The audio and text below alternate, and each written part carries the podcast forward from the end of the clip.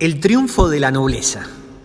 Fedón le cuenta a Equécrates que a Sócrates, estando a punto de morir, se lo veía un hombre feliz, tanto por sus comportamientos como por sus palabras, con tanta serenidad y tanta nobleza murió.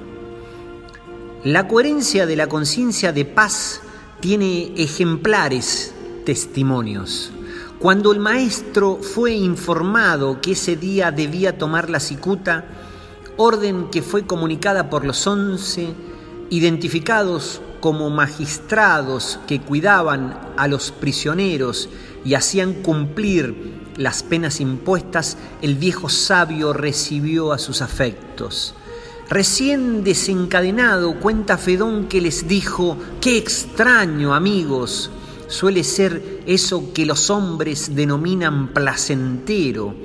Cuán sorprendentemente está dispuesto frente a lo que parece ser su contrario, lo doloroso, por el no querer presentarse al ser humano los dos a la vez.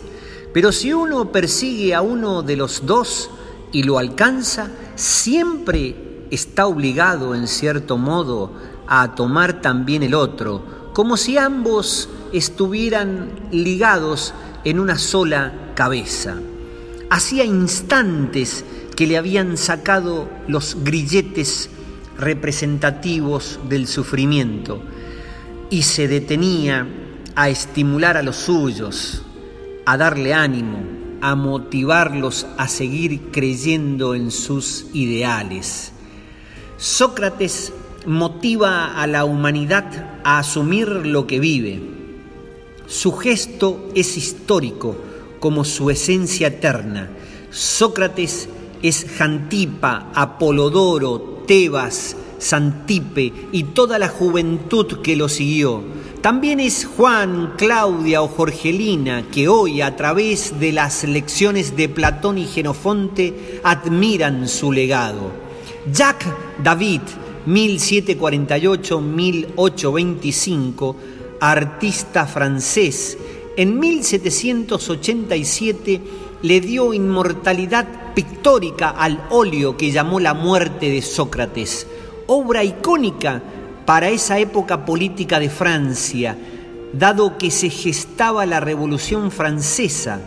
David ingresó al Salón de París, Allí encontró el respaldo a su trabajo y deslumbró ante el imperio existente del estilo rococó. En el presente se exhibe en el Museo Metropolitano de Arte de Nueva York. El Fedón de Platón impregna de emotividad a quienes siguen la narración de las últimas horas terrenales de Sócrates quien en la pintura de David se muestra enérgico y decidido a honrar su trayectoria de vida.